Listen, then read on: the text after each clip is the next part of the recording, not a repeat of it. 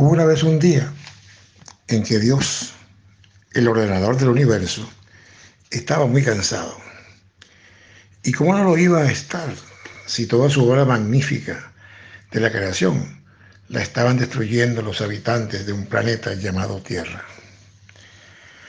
Todos los días Dios se dedicaba a corregir el clima de la Tierra, afectado por la avaricia humana esa misma que ha convertido grandes bosques en desiertos, a los mares en basurero y al aire en un espacio contaminado, pero que 100 años atrás era todo un paraíso terrenal.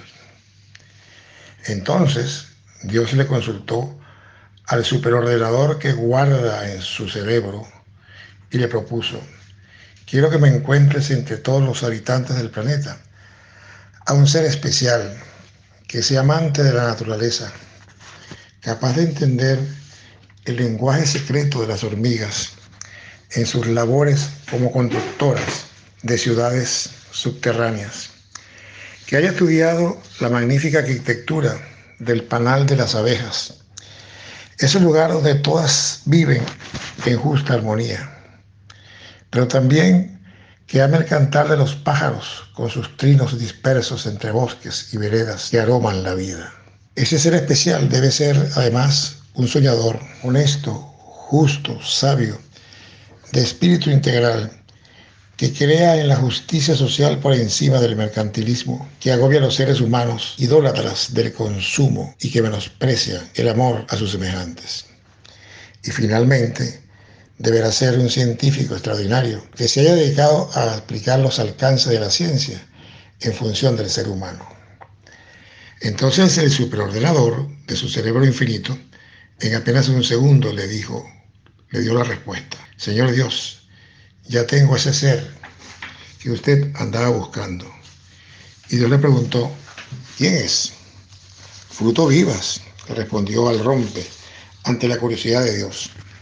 Y Dios le dijo a su propia memoria, claro, ya sé, fruto vivas, ese eterno soñador que nació en Venezuela, pero que su sabiduría la expandió por todo el mundo, porque Él es un ser universal, de esos que creen en la construcción de una vida mejor y más placentera para la felicidad humana. Dios entonces, algo agobiado y pensativo, decidió invitar a Fruto al cielo, para que lo ayudase en la fatigosa tarea de reconstruir el mundo tan maltrecho por culpa de algunos de sus habitantes. Fruto, que estaba en la tierra, sintió una voz extraña.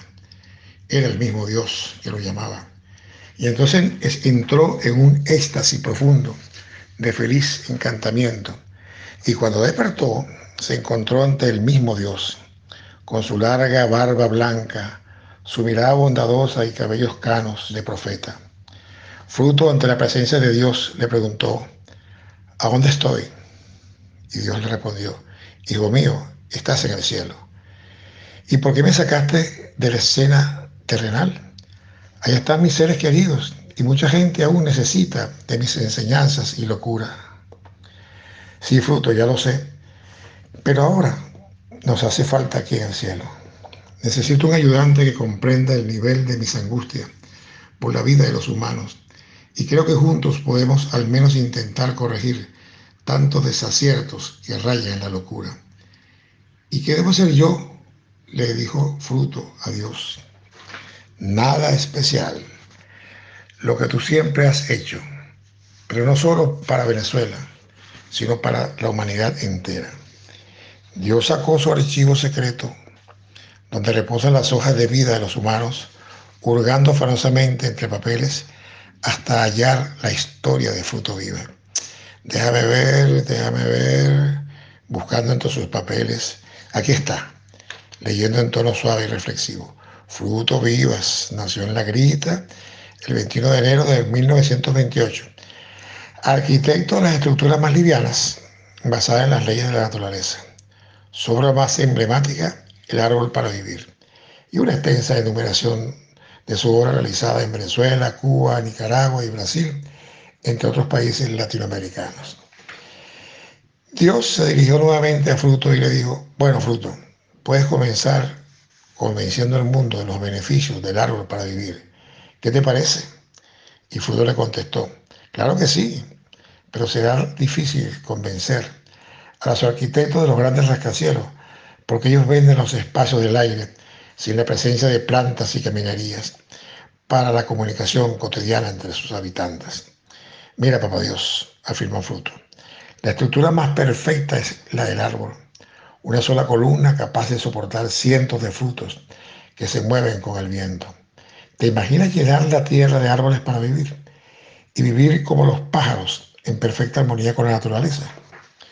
Sé que es un sueño muy ambicioso, dijo Fruto, pero no imposible de realizar. Dios, pensativo, respondió en forma categórica, cuenta conmigo, porque los hombres necesitan de una buena dosis de vida natural. Y le dijo Fruto, solo te pido un deseo. Yo no puedo afrontar ese magno compromiso sin contar con un equipo de primera. ¿Como cuál? respondió Dios. Necesito, dijo Fruto, a Aquiles Nazoa, para que llene de poesía y amor todos los confines de la tierra, con la sencillez y hermosura de sus versos. Y también buscaré a Vicente Emilio Sojo, quien con su paciencia maestra plenará, la vida de armonía con los cantares del pueblo de América y Europa.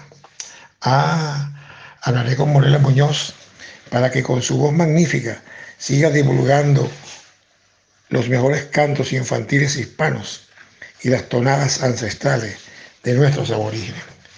¿Y quién no necesita la hermosura, la hermosa policromía de Carlos Cruz Díez y de Jesús Soto, con sus volúmenes penetrables inspirados en las lianas de la selva guayanesa, para que los niños sientan en sus cuerpos la magia del arte cinético ese es que nos brinda el color como goce de la vida.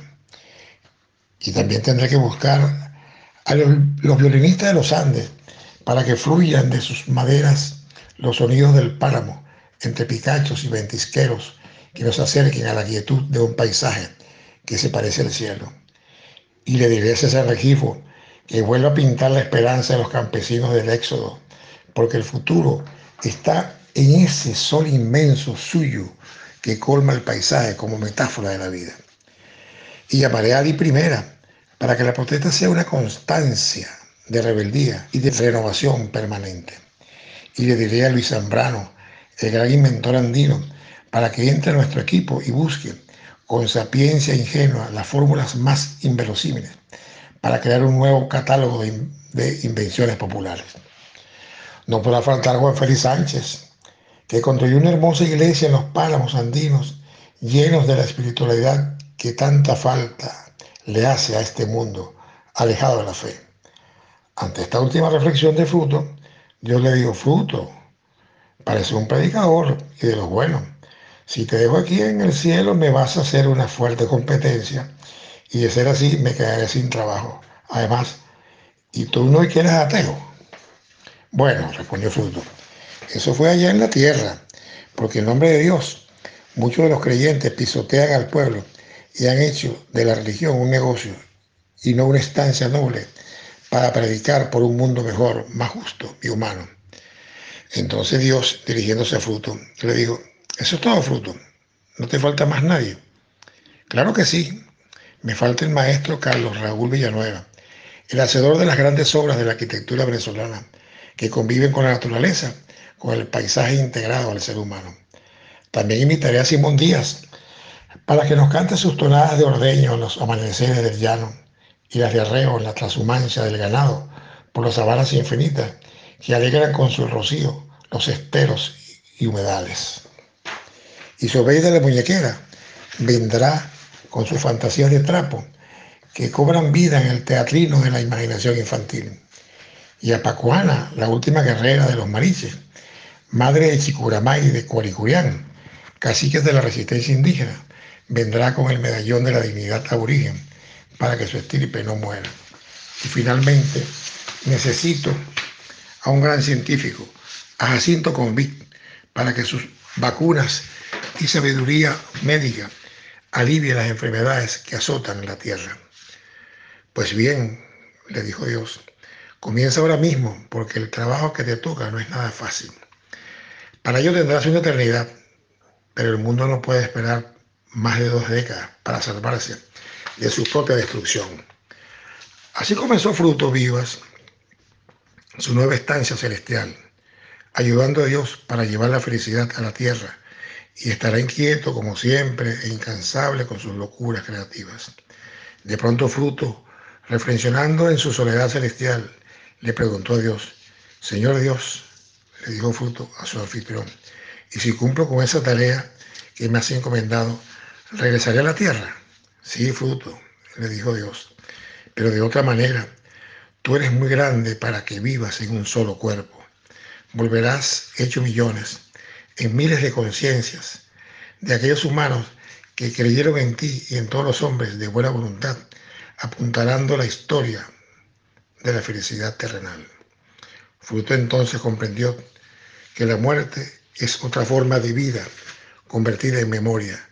Y entonces dos lágrimas brotaron de sus ojos y cayeron en la tierra para regar los campos yermos y devolverle su luzanía.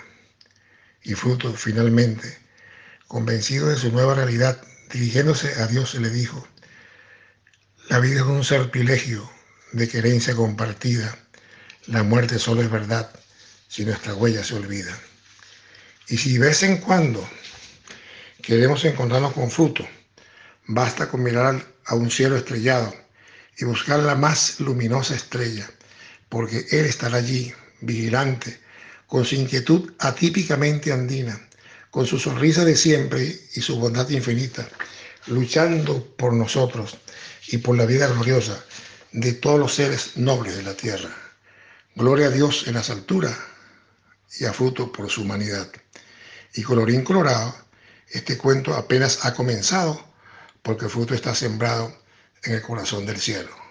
Rafael Salazar, Madrid, 25 de agosto del año 2022.